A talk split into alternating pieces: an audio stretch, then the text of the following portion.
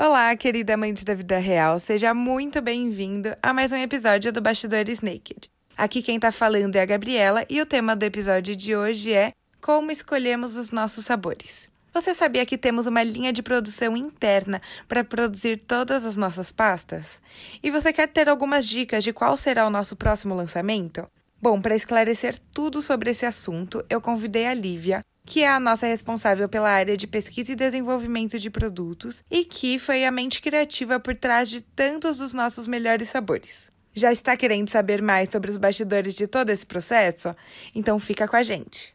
Está começando mais um episódio do Naked Cast, o podcast feito pela marca Naked Nuts para amantes da vida real que desejam saber mais sobre o que rola nos bastidores da nossa empresa. Espero que goste. Antes de tudo, queria te agradecer, Li, pela sua presença no episódio de hoje. Super obrigada por isso.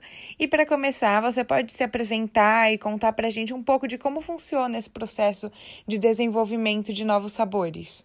Oi, Gabi, tudo bem? É um prazer poder bater um papo com você. Meu nome é Lívia Terra, sou engenheira química, também formada em gastronomia e sou responsável pela área de pesquisa e desenvolvimento de produtos na Nick Nuts. Hoje vim falar um pouquinho para vocês como funciona o desenvolvimento de novos produtos e sabores aqui na Naked. Bom, existem algumas etapas iniciais para desenvolver novos produtos. Partimos sempre de um brainstorm, gerando o máximo de sites possíveis, até mesmo de nossos clientes, tendo como base a tendência de mercado, público-alvo, os objetivos. Além de tudo, a Naked sempre busca inovar com um sabor apelativo e único, seja ele um sabor sazonal ou aquele que veio para ficar. Em seguida, nós selecionamos as melhores ideias. Não é um processo simples, pois tomamos cuidado para não confundir uma ideia boa com um produto bom. Nosso foco é que o produto seja promissor, porém economicamente viável também. É, o terceiro passo é a parte que a gente coloca a mão na massa. São os testes preliminares e a criação de nosso protótipo que aliás todos do escritório amam participar e super participam. Serve para analisar se o produto tem uma possível aceitação no mercado e se o processo que seguimos é adequado para manter as características do produto ao longo da sua validade. Dentre essas análises, a gente observa muito a cor, o sabor, a textura, o aroma.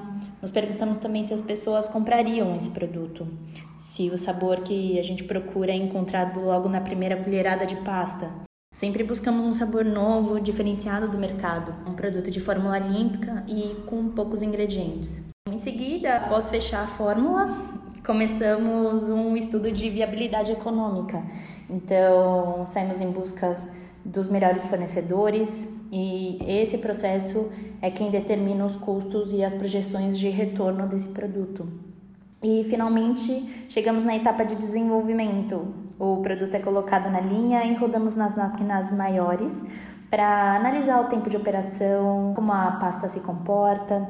E logo no final, o lançamento é feito no momento planejado, né, com uma campanha de lançamento bem estruturada, que atinge em cheio o público no momento exato, e contamos também com a distribuição do produto no momento certo. Então, para garantir que nossos pontos de venda estejam bem abastecidos assim que o lançamento for feito e que faça o boom que a gente espera. Li, muito bacana esse processo e super completo também, né? Agora eu vou fazer um bate-bola com você. Funciona assim: vou fazer algumas perguntas que os Naked Lovers têm curiosidade em saber e você pode me responder bem objetivamente. Então, bora lá. Como as pastas são sem açúcar se possuem chocolate? Então, Gabi, todos os nossos chocolates são zero açúcar. Ah, a gente trabalha aqui na Naked com uma variação grande de chocolates. Então, possuímos chocolates adoçados com estévia, com eritritol, com maltitol ou então até mesmo a sucralose. E somos nós que produzimos os chocolates e cookies que vão na pasta? Não somos nós quem produzimos os chocolates e os cookies.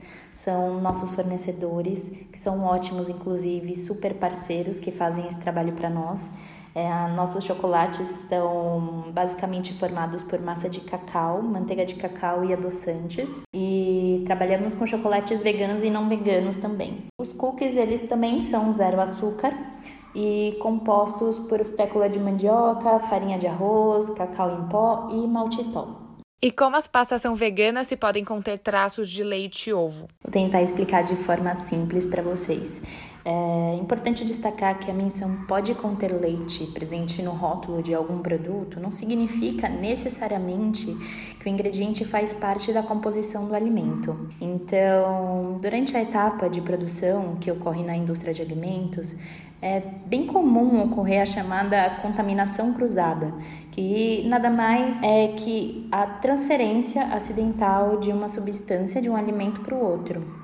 Isso acontece, por exemplo, quando dois produtos diferentes são processados em um mesmo maquinário, o que pode causar uma contaminação por conta de resíduos que ficam ali no meio. Logo, um produto vegano que é produzido no mesmo local que um não vegano pode ser sim levemente contaminado com um ingrediente de origem animal. No entanto, isso não significa que ele contém tais substâncias, tá? Tipo, como lactose proveniente do leite em sua composição. Então, resumindo, produtos veganos que possuem pode conter leite no rótulo em geral, apesar da polêmica, realmente podem receber o selo vegano.